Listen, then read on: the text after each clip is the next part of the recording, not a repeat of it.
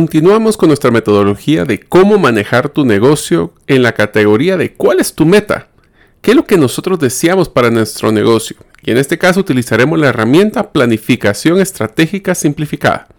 Uno de los principales errores que se cometen en el proceso de planificación estratégica de un negocio es creer que debe ser responsable únicamente de la alta gerencia y que después solo se debe comunicar al resto de los colaboradores. En este episodio conoceremos cómo hacer una planificación de una forma simple y relevante, siguiendo los siguientes pasos. ¿Dónde estamos? ¿A dónde queremos ir? ¿Qué necesitamos para llegar ahí? Y cómo darle seguimiento. Te enseñaremos cómo poder presentarlo en una frase que sea relevante para todos tus colaboradores.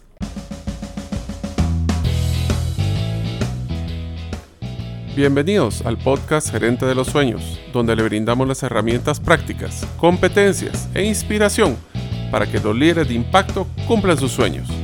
Soy su anfitrión, Mario López Alguero, y mi deseo es que vivas la vida con pasión, resiliencia y templanza. Bienvenidos.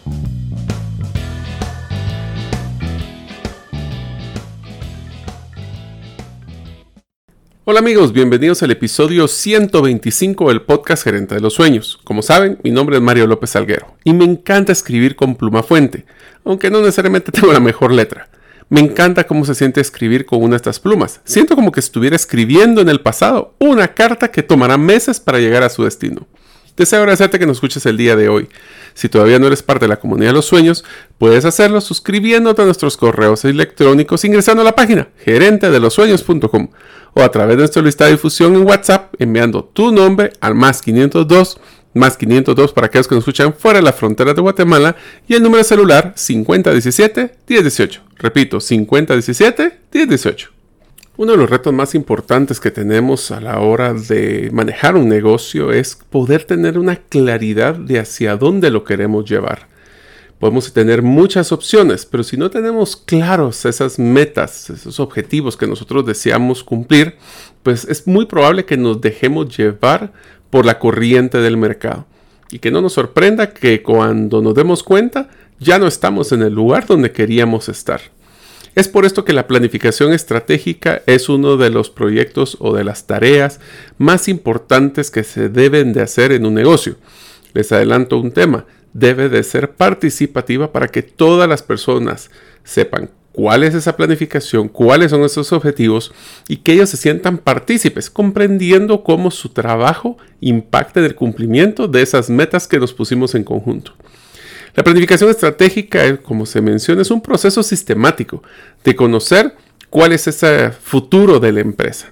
Usualmente se confunde la planificación estratégica con crear una misión, visión, propósito, valores, pero en realidad una visión, una planificación estratégica tiene que estar enfocada en dónde estamos, a dónde queremos llegar, qué necesitamos para poder lograrlo y es más importante, cómo lo ejecutamos y cómo le damos seguimiento. Les voy a empezar eh, comentando los principales errores que he encontrado al momento de hacer y apoyar a múltiples empresas en su planificación estratégica, así como he tenido la oportunidad de apoyar ya más de 10 o 15 clubes rotarios en hacer el mismo concepto de planificación estratégica. Si no sabemos a dónde ir, cualquier camino es bueno, como dirían en la película de Alice en el País de las Maravillas. Así que, ¿cuáles son esos errores que nos, están, nos van a costar caro en un proceso de planificación estratégica? El primero es un tema de tiempo. El tiempo planificado puede ser muy largo. Podemos hacer una planificación estratégica de 5 a 10 años. ¿Qué tanto nos ha demostrado que en la pandemia, en las crisis económicas, de que tirar una planificación muy larga puede ser que existan muchos eh, factores internos? Esto voy a hacer un paréntesis, depende un poco de la industria. Porque, por ejemplo, si nosotros fuéramos a hacer una hidroeléctrica o una, inversión que requiere muchísimo tiempo para poder retornarlo, es probable que sí es válido poder hacer una planificación de 5 a 10 años. Pero en la mayoría de los negocios tampoco nos se recomienda de que hagamos un plan estratégico de un año, ya que eso se vuelve casi que el presupuesto anual. Usualmente lo que nosotros recomendamos para hacer un plan estratégico es un plan de 3 años. Podemos tirarlo de 3 a 5 años si quisieran. Y además que eso, como menciono, solo en industrias que tienen inversiones que se van a retornar en demasiado largo tiempo. El segundo error, demasiados proyectos y objetivos estratégicos. Miren, este diría que es uno de los que más cuesta. ¿Por qué? Porque nosotros estamos claros que queremos hacer muchas cosas. Queremos crecer en el mercado, queremos tener mejores clientes, queremos tener mejores colaboradores, queremos tener mejores ventas, mejores utilidades. Y al final paramos con un listado de objetivos estratégicos o de, o de metas estratégicas que son un listado de 20 o 30 cosas. Miren, el ideal para esto es no tener más de tres objetivos estratégicos que desencadenarán varias tareas, proyectos y, metas. Este es el concepto de ver lo macro, la parte estratégica y la no táctica. Esto lo que nos va a ayudar es que entre menos se van a cumplir más, entre más se van a cumplir menos. Hay una filosofía que me gusta de Franklin Covey que dice que cualquier cosa arriba de tres objetivos baja exponencialmente por la probabilidad de cumplimiento. En pocas palabras, el que mucho abarca, poco aprieta. Siguiente error, las metas esperadas no están ligadas a métricas de, de medición de avance. ¿Qué quiere decir esto? Se utilizan terminologías muy ambiguas, muy generales. Voy a usar un ejemplo que es muy común en planes estratégicos ser la mejor empresa de mi país. ¿La mejor empresa en qué? En ventas, en mercado, en clientes, en colaboradores, en proveedores. ¿Qué significa eso? Entre más específicos sean los conceptos, mucho mejores. También entonces, por ejemplo, si yo soy un colaborador de esta empresa y solo se escucha que el plan estratégico sea la mejor empresa del país, ¿cómo yo puedo ayudar a que sea la mejor empresa si no tengo claro qué significa esa empresa? Es por eso que todos los objetivos van a tener que tener una métrica. Eh, ya hablamos de los modelos SMART, que sean medibles, que sean con tiempo y que sean con responsables. Esto es lo que nos va a ayudar a que seamos específicos. Los colaboradores es el siguiente error. Los colaboradores no lo conocen, no se sienten parte o no comprenden cómo el plan estratégico es importante para ellos y cómo ellos pueden ayudar a cumplirlo. Un plan estratégico es como un grito de guerra donde todos sabemos hacia dónde vamos y todos sabemos cómo aportamos para llegar a ese, cumplimiento. Siguiente error, no se consideran a todos los stakeholders o todas las partes involucradas. Es muy común que el proceso de que realizar un plan estratégico se utiliza una encerrona, o sea, nos vamos a un hotel, todos los líderes y empezamos a ver estudios de mercado, vemos eh, reportes, estadísticas financieras y salimos con un plan estratégico muy bonito que se hizo en el Olimpo. Esto lo que va a pasar es que no tuvimos el input de todo o, o, la retroalimentación de todas las personas que podrían estar involucradas en este plan estratégico es altamente recomendado que se involucren a todos los colaboradores de una u otra forma. No todos van a poder aportar igual, pero también, por ejemplo, a los clientes. Hemos hecho nosotros realmente entender las necesidades. La necesidad del cliente es algo que es cambiante. La necesidad y nuestra propuesta única de valor ha sido latente hasta el día de hoy, pero será en el futuro. Ese tipo de involucramientos, les digo, entre más rico va a ser esos diferentes puntos de vista, mejor plan estratégico. Ahora, este es el plan estratégico simplificado, así que les voy a enseñar cómo, después de todo esto que les enseñe, en una sola frase van a poder explicar su plan estratégico a cualquier colaborador. El siguiente error, la planificación es ambigua y deja mucho la interpretación y áreas grises. Por ejemplo, una de las cosas que me, me pasó en un momento es eh, tener, incrementar las ventas. Incrementar las ventas en qué porcentaje, en qué monto, para cuándo, eh, todos los productos, algunos, esto es ser ambiguo. Al ser ambiguo, muchas personas creen que, les voy a poner un ejemplo, es crecer la empresa. Crecer la empresa para algunas personas es crecer las ventas, aunque no generemos utilidades. Para otras personas puede ser crecer la utilidad.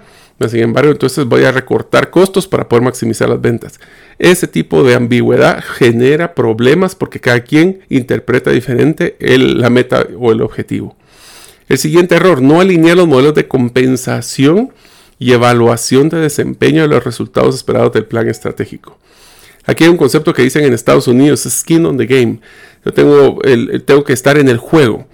¿Esto qué quiere decir? Si un plan estratégico solo es una frase o es una impresión que está atrás de la recepcionista o está simplemente en un reporte que miramos una vez al año, no va a ser eh, algo que sea importante para las personas.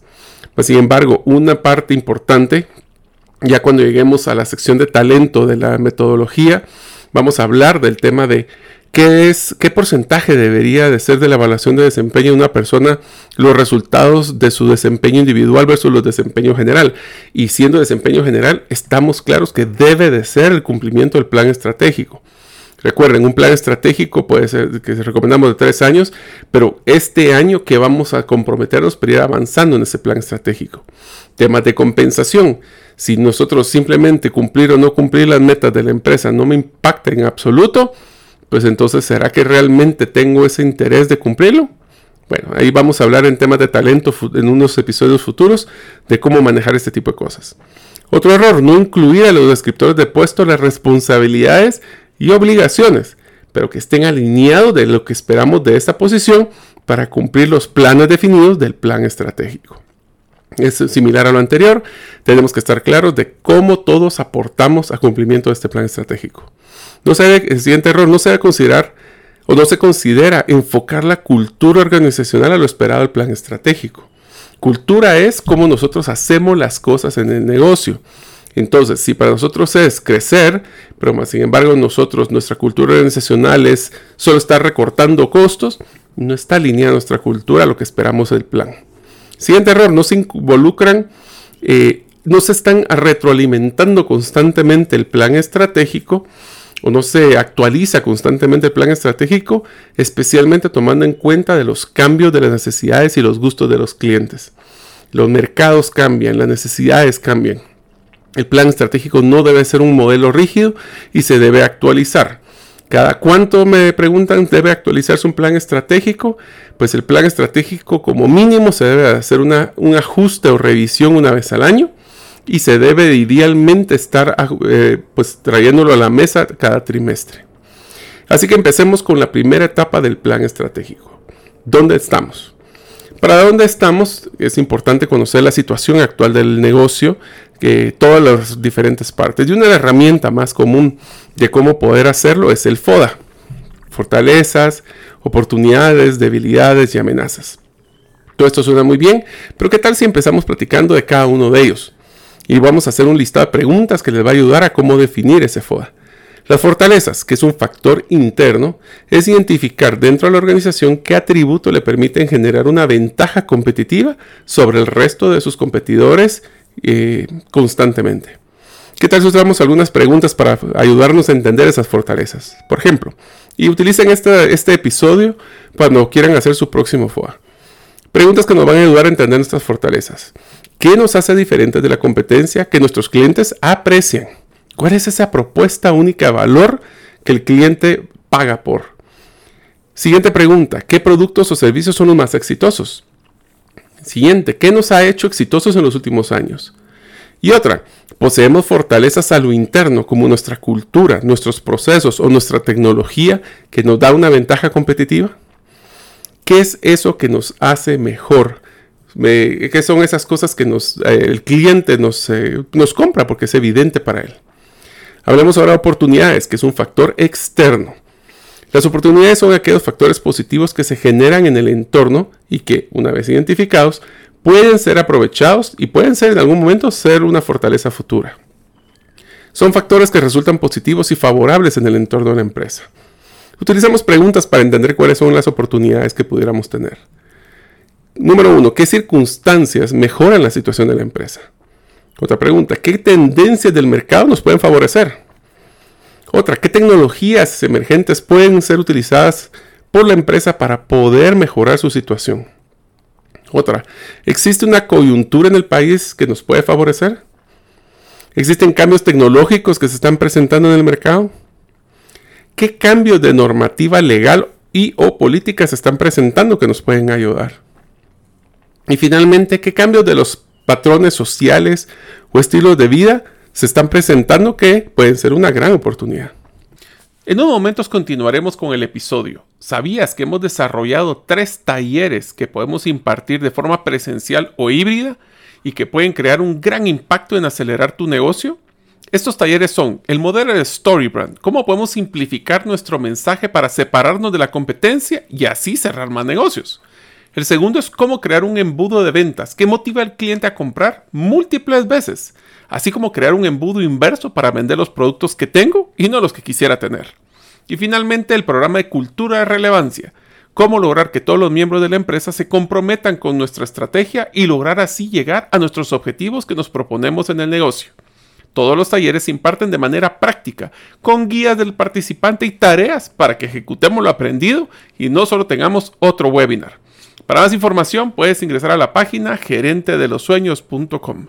Ahora continuamos con el episodio. Ahora hablemos de las debilidades. Las debilidades es un factor interno. Las debilidades se refieren a todos aquellos elementos, recursos de energía, habilidades y actitudes que la empresa ya tiene y que constituyen barreras para lograr la buena marcha de la organización. También se pueden clasificar como aspectos del servicio que se brinda, aspectos financieros, aspectos de mercado, aspectos organizativos, aspectos de control. Las debilidades son problemas internos que una vez identificados y desarrollados de una forma estratégica pueden y deben eliminarse. Algunas de las preguntas que nos podemos ayudar para encontrar nuestras debilidades son, ¿qué podemos evitar en la empresa que nos está costando caro hoy? ¿Qué debería ser un factor de mejora dentro del negocio? ¿Qué desventajas hay en, en el negocio? ¿Qué percibe las personas del mercado que nos están viendo con algún tipo de debilidad o factor que nos está quitando puntos? ¿Qué factores están reduciendo nuestras ventas? O bajo su punto de vista, ¿qué son las cosas que se están haciendo mal dentro de la organización? Esto va a ayudar, estas preguntas nos van a ayudar a encontrar cuáles son esas debilidades. Y finalmente, ¿cuáles son esas amenazas? Que es un factor externo. Las amenazas son problemas o situaciones desfavorables y externas que pueden afectar directamente la existencia de nuestro negocio y por las cuales, una vez identificadas, es necesario diseñar una estrategia óptima para poder solucionar dichos problemas. Veamos algunas preguntas. Por ejemplo, ¿qué obstáculos enfrenta el negocio? ¿Qué están haciendo los competidores que son mejores de nosotros? o qué van a poder hacer los competidores que nos podrían afectar. Una amenaza puede ser cuál es una tecnología que puede volver obsoleta nuestro negocio. Si tienen problemas de recursos de capital, la competencia es superior a nosotros, más eficiente, ¿qué está haciendo diferente? ¿Qué otro producto, servicio o empresa puede hacer una competencia indirecta que puede hacernos un golpe fuerte a nuestra participación de mercado? Una vez que tenemos esta foda, nos va a ayudar también a poder entender cómo estamos, los siguientes factores que les recomiendo que tengan a la vista de un negocio. ¿Cuál es nuestra situación financiera? No solo los estados de resultados, esas ventas, costos y gastos y las utilidades, sino que también el balance. ¿Qué es lo que yo tengo y qué es lo que debo? Ya que la diferencia entre estos es mi patrimonio. ¿Ese patrimonio ha crecido en los últimos años o ha decrecido? tengo más fortaleza en activos líquidos, estoy muy apalancado. ¿Cómo está mi situación? La siguiente situación que tengo que conocer también es la gestión de clientes. ¿Cuántos clientes tengo? ¿Cuál es el ticket promedio? ¿Cada cuánto compran? El indicador de lifetime value o cuánto es el valor que me genera un cliente durante la vida de interacción con nosotros. Siguiente factor, el talento humano. ¿Cuántas personas tengo? ¿Qué rotación tengo? qué satisfacción tienen o clima organizacional, cumplimiento de evaluaciones de desempeño, etc. Siguiente factor, cómo se ha estado comportando el mercado, cuál es mi market share, cómo es el, crecimiento del mercado, cuáles son los segmentos que estoy, están creciendo, están bajando, etc. En total, cuando hablamos del FODA y esta situación, lo que queremos es corregir las debilidades, afrontar las amenazas, mantener las fortalezas y explotar las oportunidades. Todos estos factores de que nos tienen que conocer nos van a ayudar también a poder tener una claridad de dónde estamos parados. Finalmente hay algunos factores, especialmente financieros, que recomiendo que tengan a la vista. Por ejemplo, cuál es su flujo de caja, cuál es su capital de trabajo. Todos estos son indicadores financieros que los invito a que los investiguen. ¿Cuál es la relación de pasivo versus activos? En pocas palabras, cómo están de apalancamiento cómo está su retorno de la inversión. ¿Será que somos atractivos para inversionistas de nuestro negocio? ¿Cuál es el costo de adquisición de clientes? Este es un factor bien importante para el futuro, ya que nos va a decir qué tan caro es tener clientes nuevos. Y el lifetime value, que ya lo mencionamos anteriormente. Si se dan cuenta, esto es una forma más integral de conocer dónde estamos parados. Ahora, vamos a dónde queremos estar. ¿Dónde queremos estar? Debemos ser sumamente específicos en dónde quieren estar. Esto se logra definiendo cuáles son los tres principales factores donde nos vemos en el futuro de una forma mejor. Debemos de recordar de no cometer el error de planificar con mediciones que dicen el pasado, sino que lo que va a medir el futuro. Como diríamos en Franklin Covey, las grandes piedras. Algunos factores que usualmente se incluyen en donde queremos estar es, por ejemplo, cuáles son esas ventas que se esperan en tres años, si es que fuera tres años el periodo que queremos del plan estratégico. ¿Cuáles son esas utilidades? ¿Cómo ha sido la retención y captación o crecimiento del parque de, clientes? Socios, porque me acuerdo del Club Rotario. ¿Cuál es la, rotación y satisfacción de colaboradores? ¿Cuáles son esas métricas claves basadas en nuestra propuesta única de valor? Por ejemplo, si hay un tema de que uno de los factores de diferenciación, si fuéramos una empresa de, sociales, cuántas personas han mejorado su calidad de vida porque nosotros estamos trabajando para, para generar estos ingresos. Es usualmente importante que se definan cuáles son, esto es bien importante, las suposiciones que realizamos para hacer el plan estratégico. Estas suposiciones son las más importantes revisar cada cierto tiempo. ¿Por qué? Porque como no tenemos una bola de cristal, tenemos que asumir ciertos criterios para hacer ese plan. Si esos criterios cambian, entonces nuestro plan estratégico debe de cambiar. Por eso es que es tan importante tenerlo siempre a la vista. ¿Dónde queremos estar? Tenemos que utilizar esos objetivos. Queremos crecer, pero crecer cómo? Y entonces definamos siempre ese modelo de, objetivos como SMARTER, que sean específicos, medibles, alcanzables, retadores, con tiempo, que sean evaluados y que sean revisados o recompensados. Una vez que tenemos esa clara visión, va a ser bien interesante, como les digo, que sean partícipes todas las áreas. Finalmente, tenemos que ver varias cosas. ¿Qué necesitamos para llegar ahí? Bueno, soñar es bueno, pero necesitamos un, plan estratégico, o sea, una guía de ejecución, no solo algo que algún día ojalá que logremos llegar. Para esto será necesario definir cuáles son esos, una vez que tengamos los objetivos claves o dónde quiero llegar, las métricas importantes, objetivos estratégicos o, o métricas estratégicas, tenemos que definir qué necesito para llegar ahí. Estos son los proyectos estratégicos, qué es lo que necesito para cumplirlo. Para esto podemos utilizar ciertas eh, pues lineamientos o preguntas que podemos utilizar para poder definir qué necesitamos. ¿Qué competencias necesitará mi equipo para cumplir los objetivos esperados? ¿Posee el capital humano necesario para cumplir los objetivos en cantidad y calidad? ¿Posee los recursos financieros para cumplir dichos objetivos? ¿Posee las herramientas que necesitaré para cumplir y ser más productivo y más efectivo? ¿Posee la tecnología o la capacidad tecnológica para cumplir dichos objetivos? Esto si se dan cuenta son preguntas de todo lo que se requiere. De nuevo, tenemos que ser bien específicos y seleccionar tres, tres eh, planes estratégicos por cada métrica. Con eso se darán cuenta que pararemos con una matriz de tres objetivos estratégicos y probable tres proyectos estratégicos o tres necesidades que utilizaremos para conocer de cómo poder o que necesitaremos para poder cumplir dichos planes. Ahora, ¿cómo le damos seguimiento? Pues una vez que poseemos la claridad de qué es lo que debemos de hacer y qué necesitamos para hacerlo, esto debe de trasladarse a un presupuesto y un plan anual. ¿Qué tanto voy a avanzar a esa meta de tres años este año? Esto es bien interesante, por ejemplo, como comentario con los clubes rotarios, porque cada año tiene un presidente diferente. Y cada año el presidente se compromete a qué tanto va a avanzar en ese proceso de crecimiento. Esto obviamente en un negocio pues significará que tanto nos comprometemos basado en los recursos que tengo, en lo que tengo la capacidad de capital y el movimiento de este año para ir avanzando. Lo que es importante es que siempre avancemos. Esto nos va a definir, una vez que tengamos ese presupuesto anual y plan de trabajo anual, nos va a servir para saber qué tanto vamos a avanzar en cada objetivo estratégico de este año. Aquí viene la parte interesante. Debemos de comunicar a todo el personal primero cuál es el plan y obviamente, idealmente, colocarlo en todos lados. Pero más importante es explicarle a cada persona dentro de la organización qué debe de hacer.